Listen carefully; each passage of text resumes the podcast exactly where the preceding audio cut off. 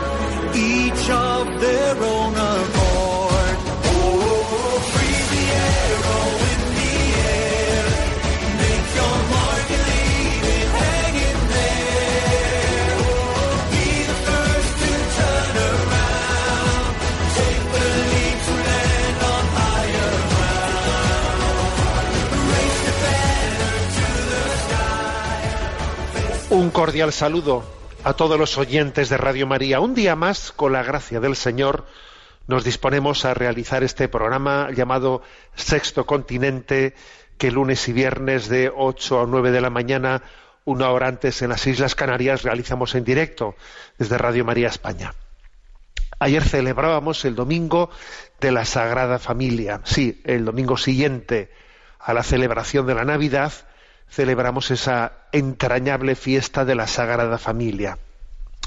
Y me vais a permitir hacer cuatro, en esta entradilla de este programa, me permitís que haga cuatro reflexiones de actualidad en torno a la familia, que creo que Jesús, José y María son eh, una son el, el- el marco perfecto, eh, la celebración de la Sagrada Familia, para que pongamos el acento, pon- pongamos el dedo en la llaga de cuatro heridas, cuatro heridas, cuatro retos ante los que tenemos que estar muy atentos. ¿eh?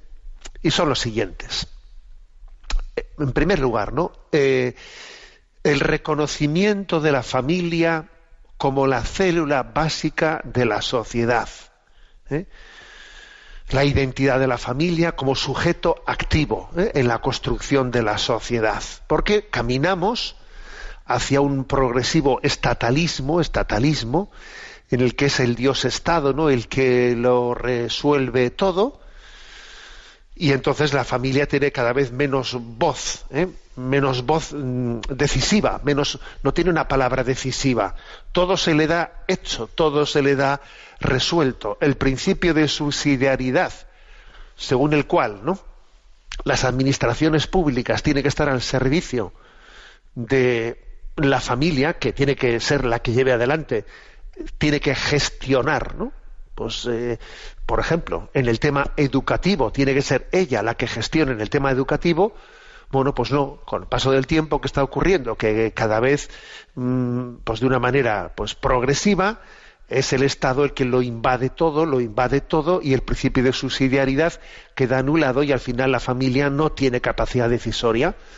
Lo vimos aquí en España, pues hace unas semanas, cuando tuvo lugar, pues en Madrid, un congreso, un encuentro de la educación católica y en un gran palacio eh, con una gran asamblea de toda la familia educativa eh, católica española, se le invitó a la ministra de Educación y allí en una intervención, bueno, pues se, dejó decir, ¿eh? se dejó decir, pues que no existe respaldo constitucional al supuesto derecho de los padres a elegir un centro para sus hijos.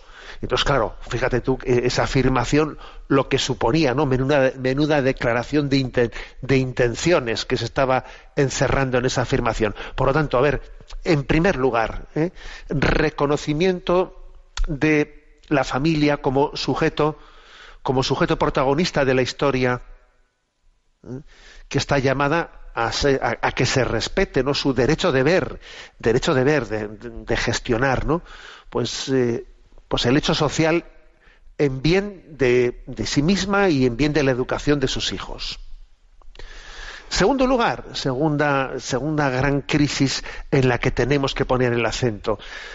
Me la habéis escuchado muchas veces, pero la verdad es que no creo que, que pequemos de exceso, sino de defecto a la hora de hablar de este tema. La gran crisis de natalidad. La crisis de natalidad sin precedentes, repito, sin precedentes que vive Occidente es más que una crisis de natalidad, es una crisis de civilización, ¿eh? muy parecida a la que aconteció hoy en la decadencia del Imperio Romano, cuando el Imperio Romano ya estaba decadente, decadente y únicamente, bueno, pues eh, eran todo, ¿eh? En el calendario del Imperio Romano había más fiestas, había más en el calendario más días festivos que días laborables, era un imperio que, únicamente pensaba en su propio disfrute, ¿eh? disfrute, era un imperio decadente, era un imperio en el que ya estaba viendo como los bárbaros, que tenían una natalidad muy superior, estaban a las puertas ya del imperio a punto de pues bueno, pues de, de, llevar, de consumar ¿no? la caída del Imperio Romano. Algo así pasa entre nosotros, ¿no? En esta crisis sin precedentes eh, de natalidad que, acontece en Occidente.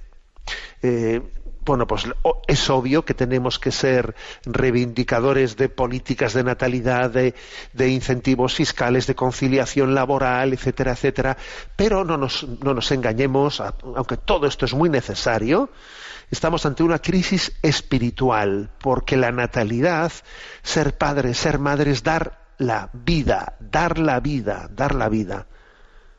Y entonces, ¿qué ocurre? Pues que, que en el fondo hay una crisis de egocentrismo, de narcisismo, de narcisismo, de incapacidad de donar la vida.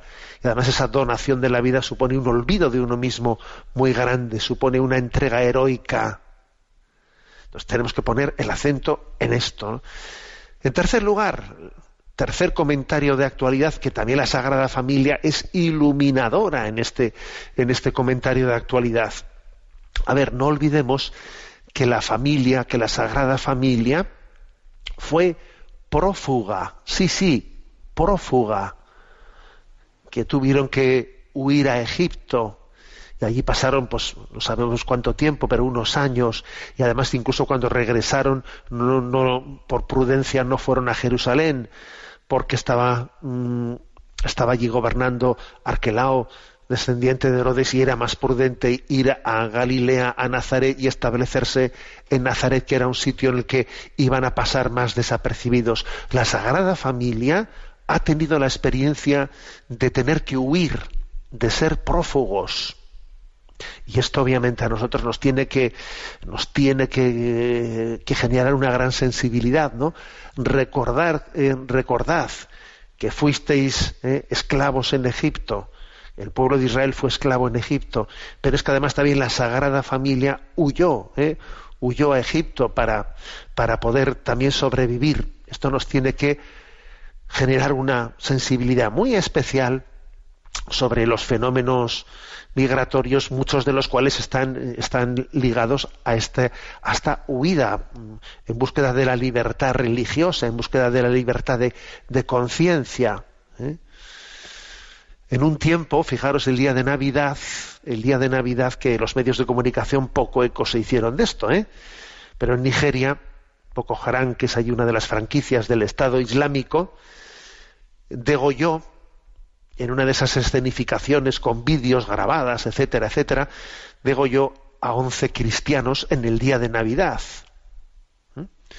Entonces, a ver, creo que tenemos que tener una sensibilidad muy especial hacia tantas personas que, que viven eh, sin la libertad religiosa, sin la libertad de conciencia eh, necesaria para poder desarrollar, ¿no? Para poder desarrollarse y tener, y tener un sentimiento de solidaridad, un compromiso, un deber, una obligación de solidaridad hacia ellos muy, muy importante. Y en cuarto y último lugar, hay otro aspecto en el que creo que la Sagrada Familia también ilumina ¿eh? la crisis, la crisis familiar de Occidente. Me refiero a, lo que a la identidad de la familia se refiere. Acordémonos de que María y José estaban desposados primero y luego casados. ¿eh?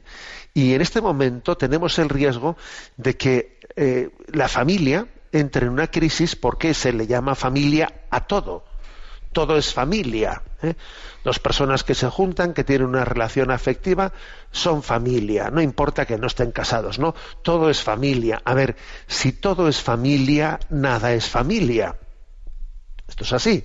Si todo es familia, bueno, pues entonces no, no hay una identidad propia de la familia, pues nada es familia, ¿no? Eh, no existe familia sin matrimonio. El matrimonio es el que vertebra la familia. ¿eh? La familia, permitidme esta expresión, ¿no? No es un molusco. Esto se lo escuché a un hermano obispo, ¿no? Que me pareció pues una, una imagen muy, muy gráfica. Creo haberse lo escuchado a don Demetrio, obispo de Córdoba. Decía él, la familia no es un molusco, es un vertebrado es un vertebrado y el matrimonio es el que vertebra la familia. El matrimonio no es un mero compromiso, eh, un mero papel, no, no, es un vínculo habitado, repito, un vínculo habitado, ¿eh? habitado por el Espíritu Santo que, que está comprometiéndose en ese proyecto en el que no soy yo, somos nosotros, es un proyecto común de vida, es un proyecto común de santidad. Por eso creo que la Sagrada Familia también ilumina sobre, sobre lo que es la familia. ¿eh? En la familia hay un vínculo habitado, que es el matrimonio, que es el que vertebra, ¿no? tenemos también que reivindicar la identidad de la familia estructurada en torno al matrimonio. Bueno, son, como veis, cuatro reflexiones de actualidad sobre, eh, en torno a la familia, que, esta, solemnidad de la, eh, de la Sagrada Familia de Jesús, José y María nos permiten, bueno, pues subrayar una vez más, ¿no? Porque, porque es obvio que, son eh, cuatro retos muy especiales, muy, muy lacerantes, ¿no? Muy de primera línea en nuestra cultura.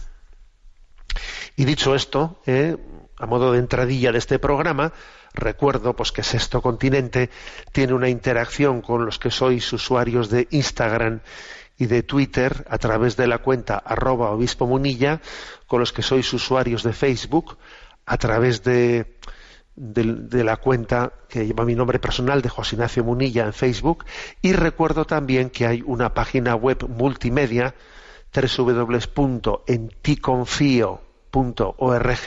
en la que tenéis pues todos los eh, materiales de evangelización que se van a ir generando, los tenéis todos a vuestro, a vuestro alcance, a vuestro acceso. Bueno, pues me parece que es un momento antes de que sigamos adelante para escuchar un villancico, Frío y Nieve, eh, compuesto por don Gonzalo Mazarrasa.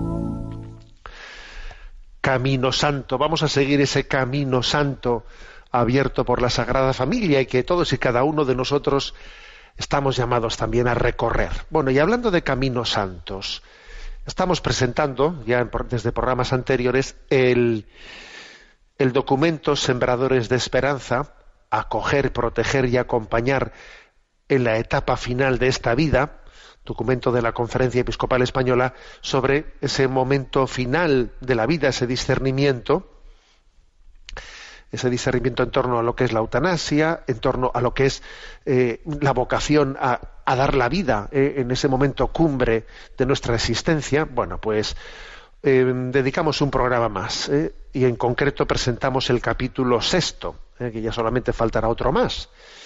El capítulo sexto es propuestas para fomentar una cultura del respeto a la dignidad humana. ¿eh? Recuerdo que en, los- que en el programa anterior, aquí de Sexto Continente, hablamos sobre eh, la eutanasia y el suicidio asistido. Bueno, pues ahora propuestas para fomentar una cultura del respeto a la dignidad humana. A ver, mm, la afirmación clave que hace este capítulo. ¿En qué se basa la dignidad de la persona humana? ¿Mm? El riesgo sería sustentar la dignidad en algún argumento de practicidad. ¿Mm? Y nosotros, sin embargo, lo que afirmamos es que la dignidad de la persona humana, al margen de otros condicionamientos, está en su ser, en su ser. Ser persona humana, ¿no? Es, un misterio maravilloso, ¿no? Y al, margen de la practicidad, ¿eh? nosotros lo que afirmamos es esto, ¿eh? que, que es el ser, eh, el auténtico tesoro, tesoro de la, de la persona humana. Esto lo solemos muchas veces descubrir en las relaciones interpersonales, ¿no? Cuando, por ejemplo, uno en una relación interpersonal descubre, pues que es hijo, que es padre, que es esposo, que es amigo, es amigo. O sea, yo no soy un individuo, ¿no? No, en esas relaciones interpersonales se da cuenta de lo que es el valor de la vida. ¿eh? Pero, pero fijaros, ¿eh? incluso el valor de la vida está por encima de que yo tenga un amigo o lo haya perdido, de que tenga un hijo o lo haya perdido, de que tenga un esposo o, no- o lo haya perdido. O sea, el valor de la vida humana eh, no puede estar, digamos, en, sino en lo que es la propia identidad. Por ejemplo, o sea, eh, por encima de mi estado de ánimo, de mi popularidad, de mi éxito amoroso, de mi situación económica, de mi salud.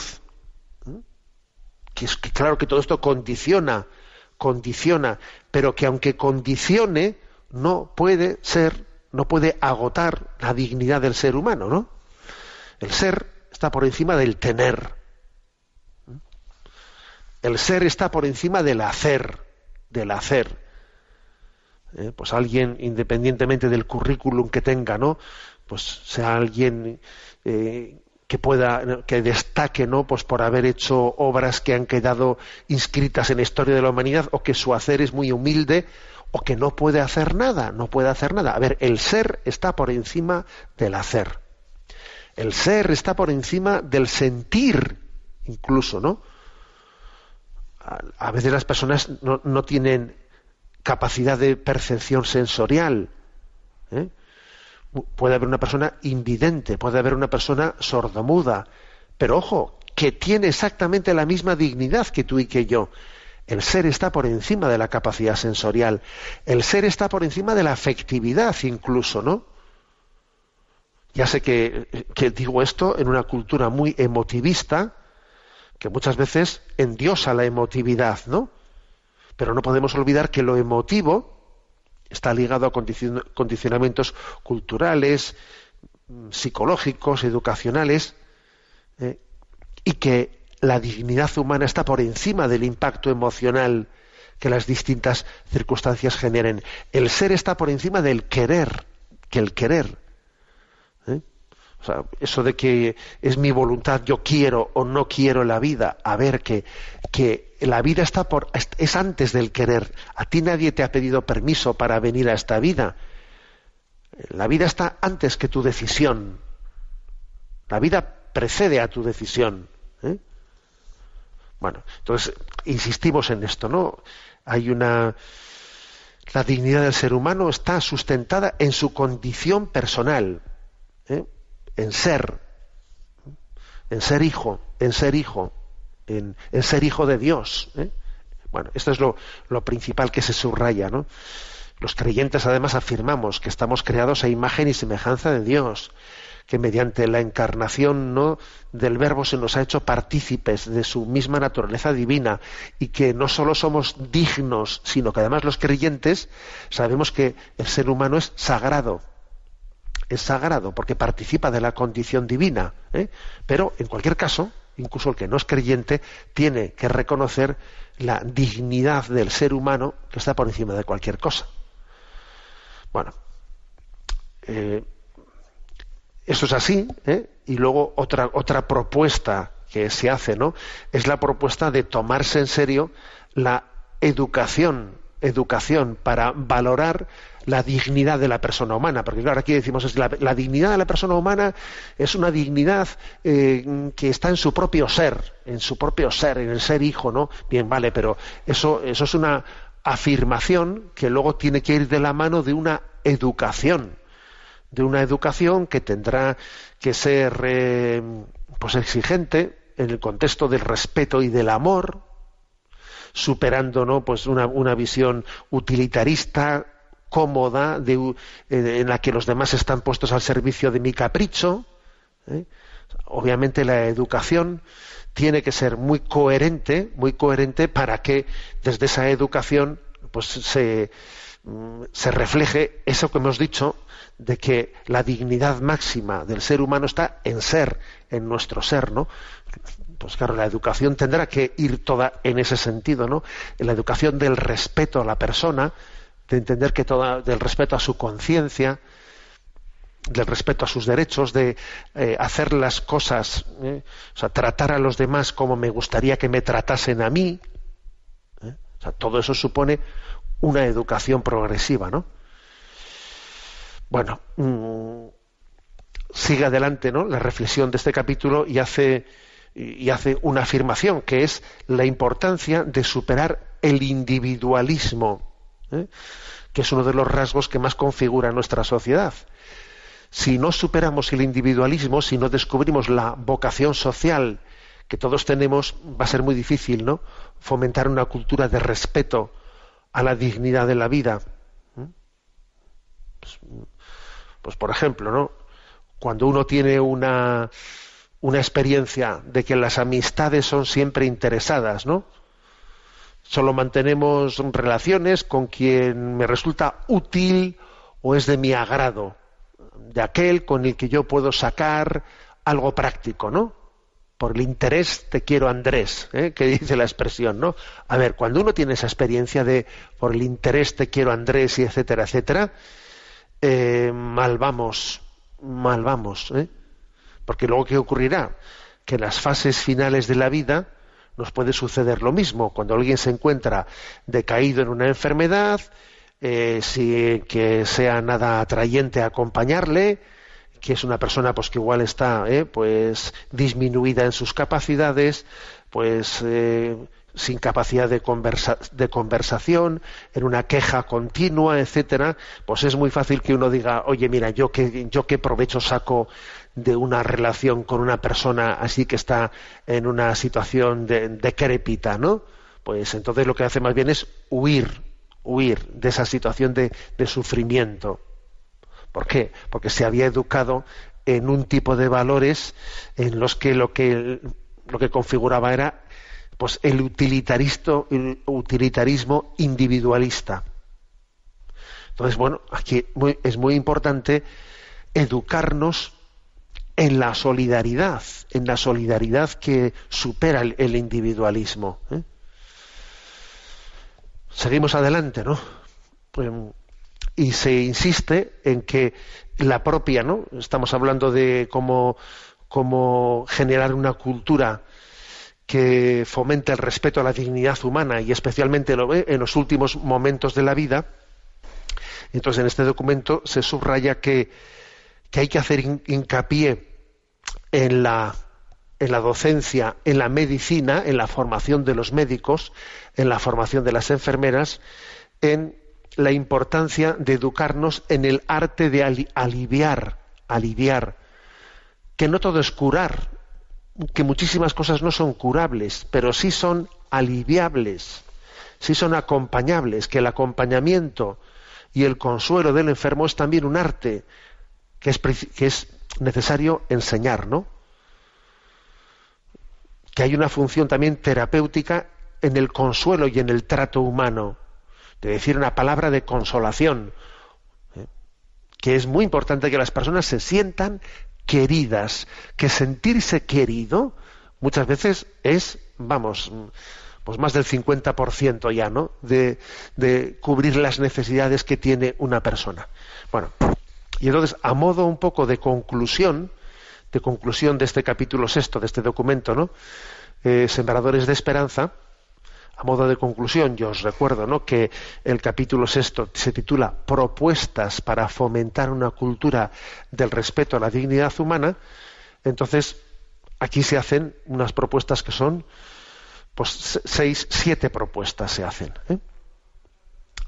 Primera, importancia de que la muerte no sea un tabú, un tabú, ¿eh? sino un hecho al que, en el que vamos teniendo conciencia, ¿no? De que todos pasamos por esa puerta hacia una vida eterna y entonces que la muerte no sea un tabú, que hayamos sido educados en, en hablar de ella, ¿eh? en hablar de ella. Que también uno se haya hecho la pregunta muchas veces en su vida de, de qué manera ¿eh? me ha dignificado a mí el acompañar a otras personas que estaban en el último momento de su vida, que también uno se eh, tome conciencia de que él también tiene que pasar por ese, por ese momento, que la muerte no sea un tabú. ¿eh? Porque, porque si, si caemos, si superamos ese tabú, nos daremos cuenta que el momento de la muerte de las personas es uno de los momentos cumbres de la vida en los que más capacidad tiene de transmisión, de testimoniar los valores de la vida. ¿eh? Segundo lugar, ¿eh? importancia de que la familia sea respetada y querida como el ámbito mm, de, solidaridad principal, en el que se acoge, se protege, se cuida a sus miembros. O sea, la, importancia de que, de que la familia sea apreciada como el lugar, el lugar básico, ¿no? En el que, pues, eh, los últimos años de la vida eh, son, son como una cumbre, son una cumbre de la que todos nos beneficiamos. Es como recibir una heredad, recibimos la heredad de nuestros mayores en el seno de la familia. La familia es el lugar en el que ellos son cuidados y la familia es el lugar en el que nosotros, cuando ellos van marchando, marchan nuestros mayores, estamos recibiendo la mayor de las heredades eh, que podemos recibir nunca. Ríete de las herencias, ¿no?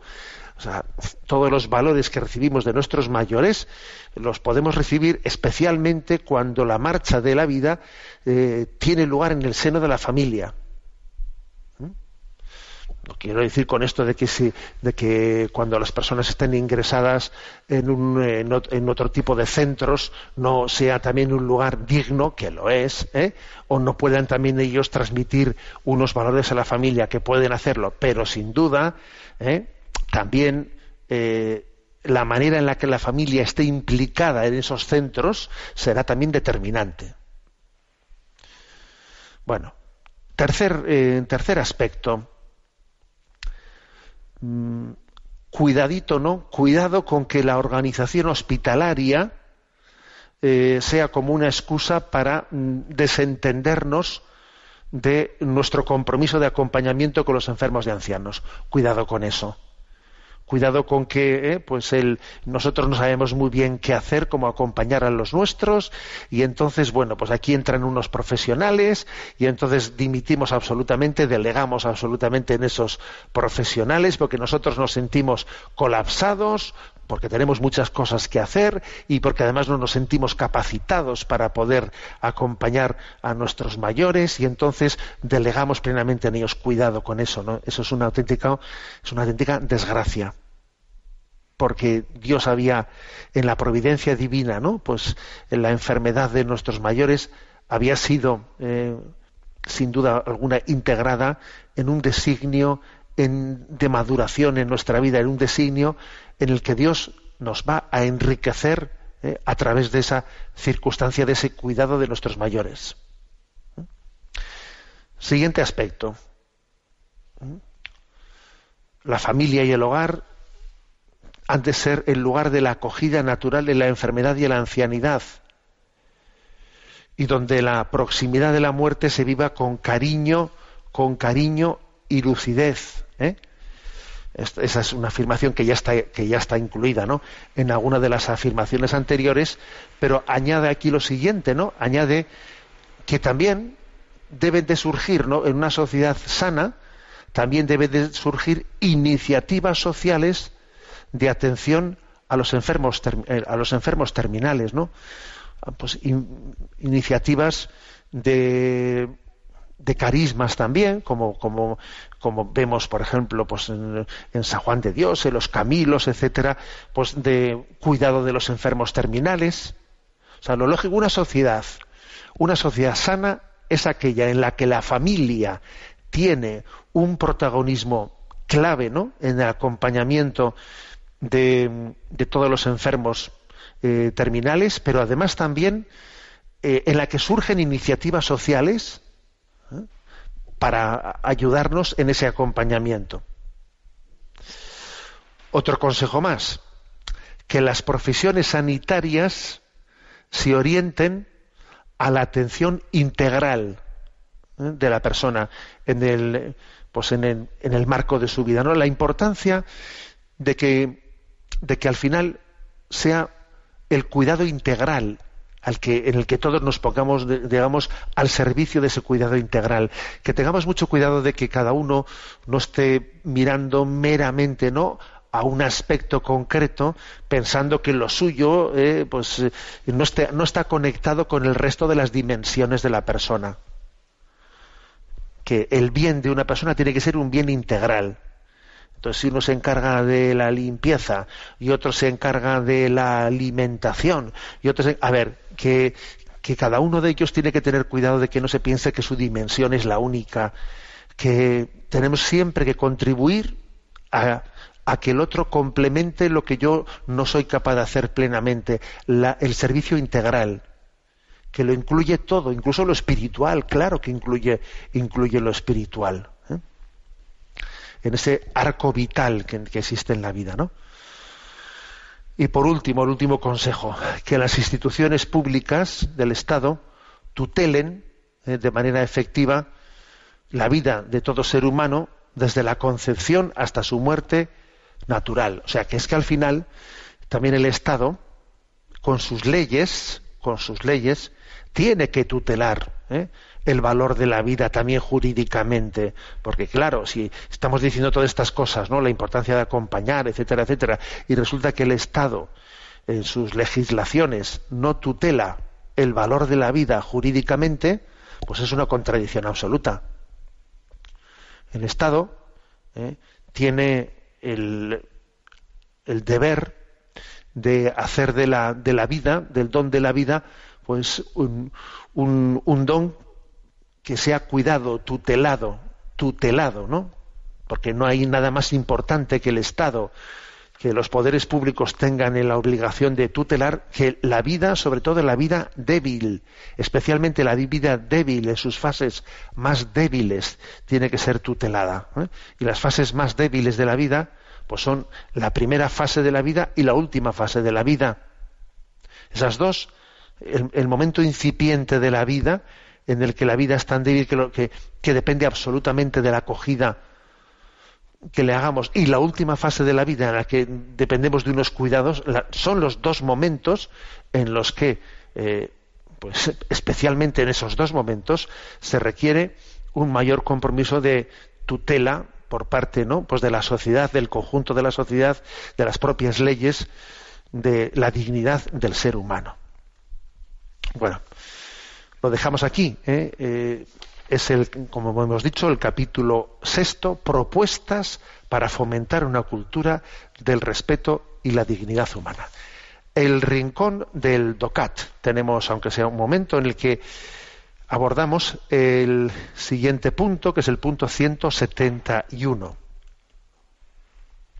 ¿Se puede conciliar el capitalismo con la dignidad humana?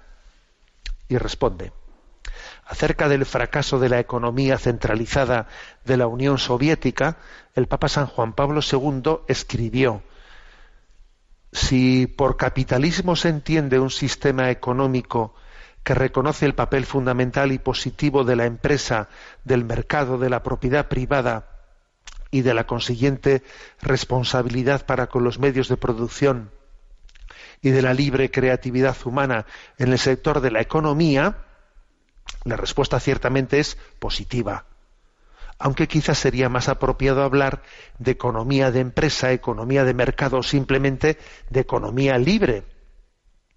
Pero si por capitalismo se entiende un sistema en el cual la libertad en el ámbito económico no está encuadrada en un sólido contexto jurídico que la pongan al servicio de la libertad humana integral y la considere como una particular dimensión de la misma, cuyo centro es ético y religioso, entonces la respuesta es absolutamente negativa.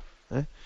Bueno, como veis, eh, han dado el, DOCAT responde a esta pregunta sobre si se puede conciliar el capitalismo con la dignidad humana, pues la respuesta la hace desde palabras, eh, desde palabras de San Juan Pablo II en una de sus encíclicas eh, de doctrina social. ¿eh?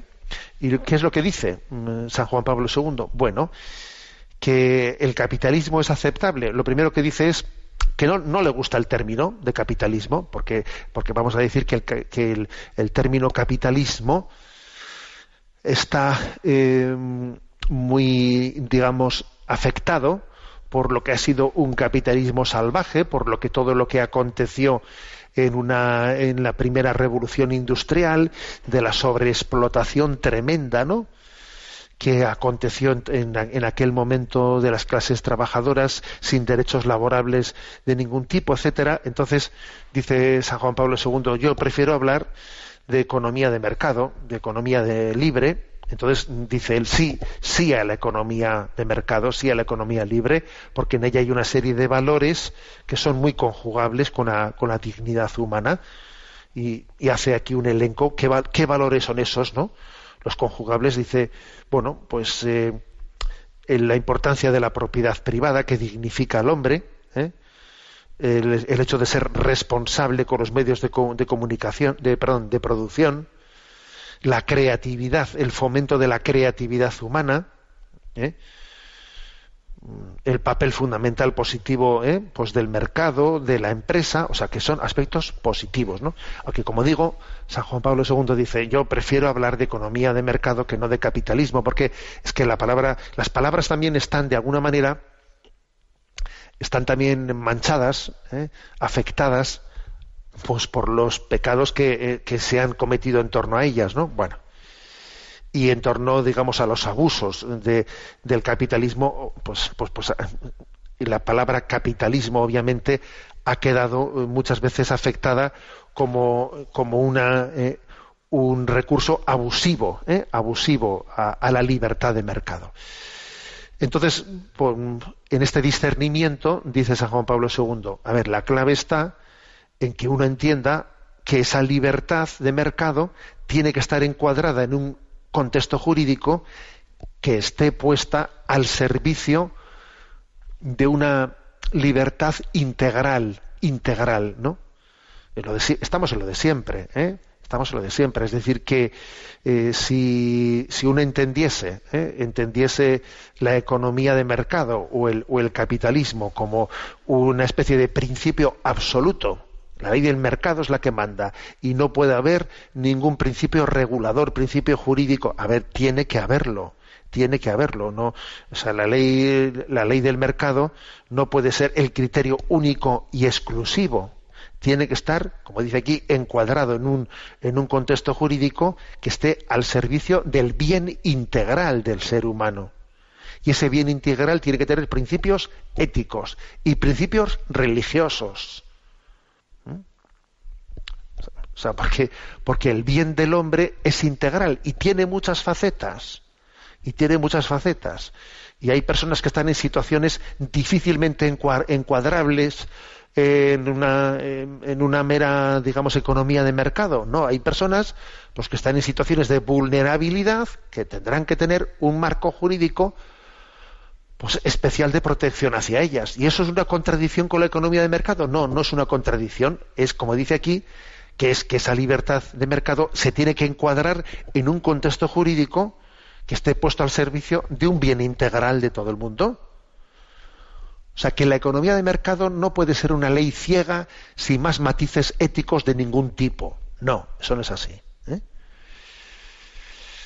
Bien, tenemos nuestro segundo descanso musical, también eh, con el deseo de que, de que también los, eh, los villancicos nos, caldee en nuestro corazón en este canto al misterio de la Navidad.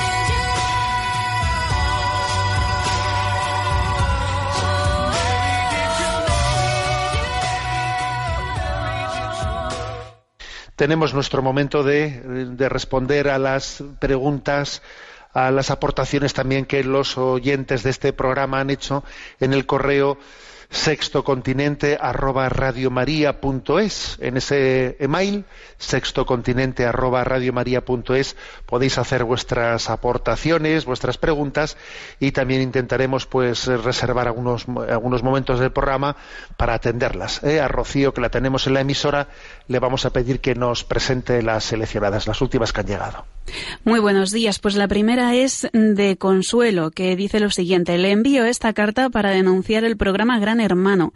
A este programa entran un grupo de personas para participar en una casa y no solo se insultan, sino también tienen relaciones sexuales y durante tres meses se ven cosas muy fuertes que no tienen más sentido que pervertir a las personas. Pero el colofón sucedió el otro día a medianoche cuando la elegida tenía que recoger el premio de 50.000 euros. La chica que había ganado tenía un bebé de siete meses que cuando entró tenía cuatro meses y su mejor amigo era un asesor, un brujo homosexual, que ejercía como Celestina con ella y que ella se dejaba influir para acostarse con otro concursante y así ganar.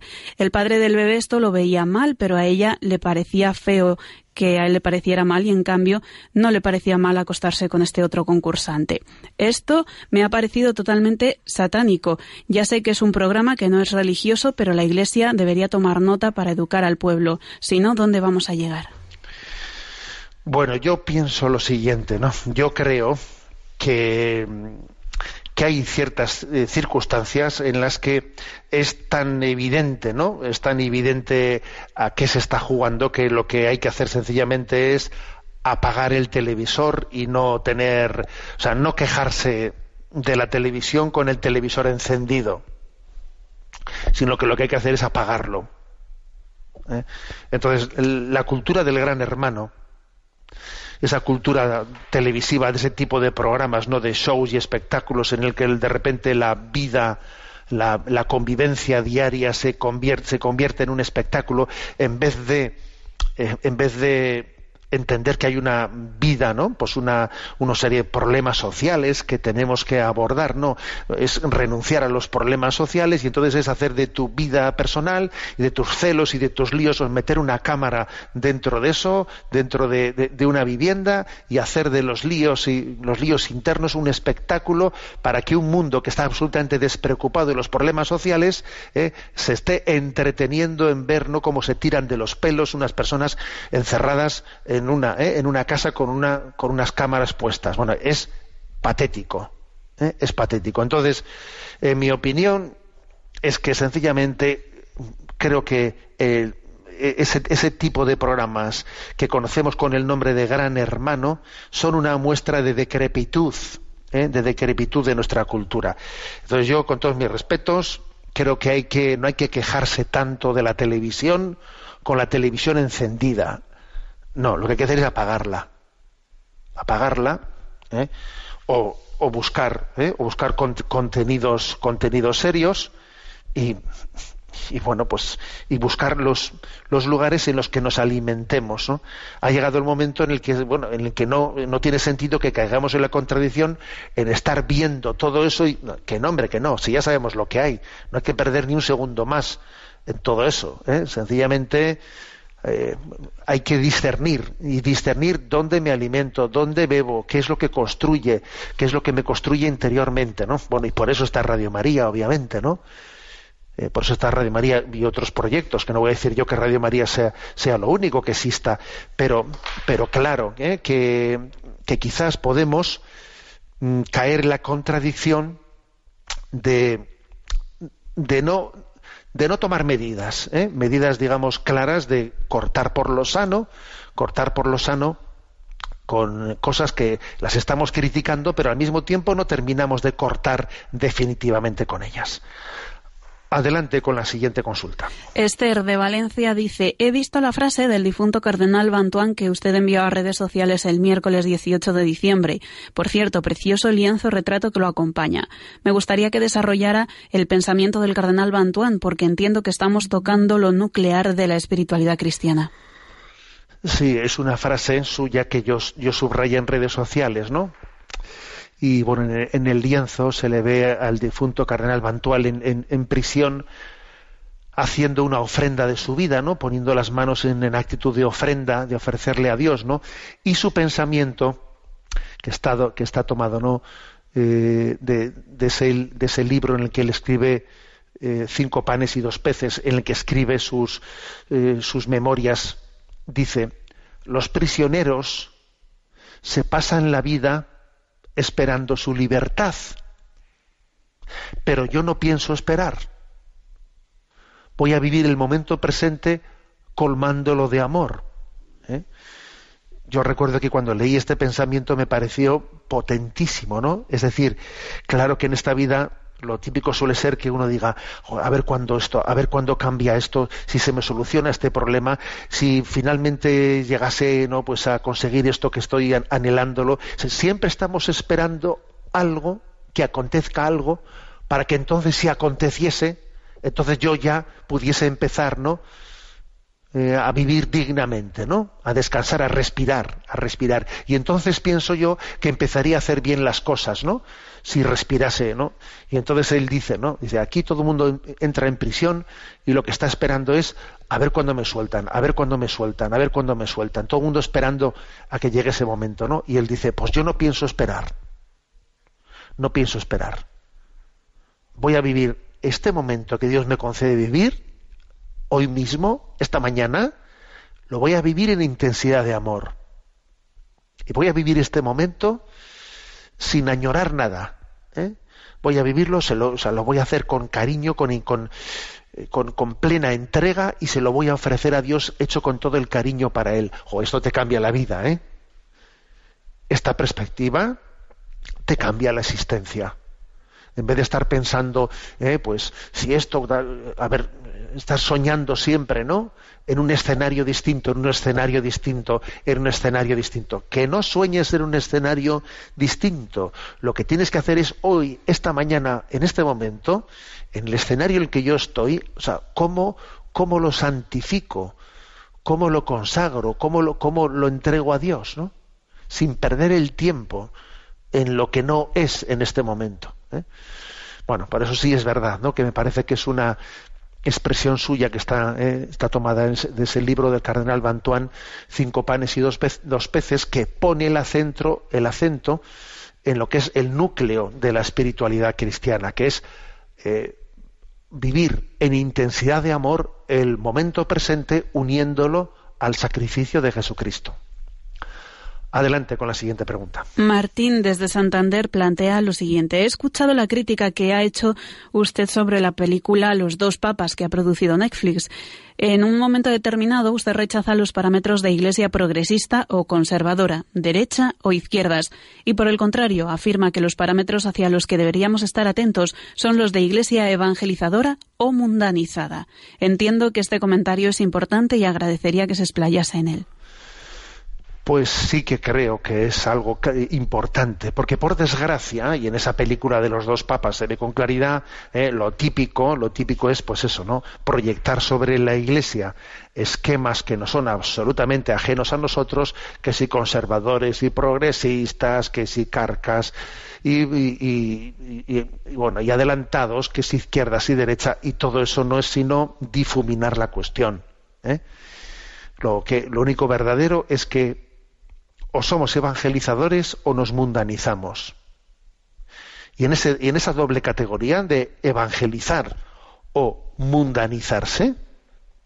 En esa doble categoría, por cierto, estarán integrados, eh, pues, tanto lo que se entiende de gente conservadora, progresista, gente de derechas y de izquierdas, porque claro que puede haber gente eh, evangelizadora que, se, que, que algunos consideren progresistas o conservadores, o entre la gente que se mundaniza, mundaniza, también habrá con progresistas y conservadores, pero eso nos importa nada, no nos importa nada. Aquí lo importante es, a ver, ¿tú qué eres? ¿Tú evangelizas? O sea, lo mejor de tus esfuerzos, eh, tu ocupación principal allí, de, o sea, ¿se dedica a la evangelización?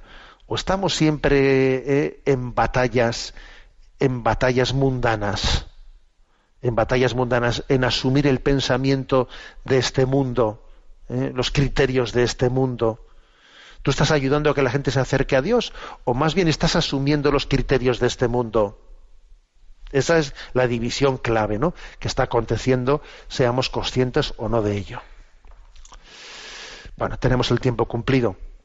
Me despido con la bendición de Dios Todopoderoso, Padre, Hijo y Espíritu Santo. Alabado sea Jesucristo.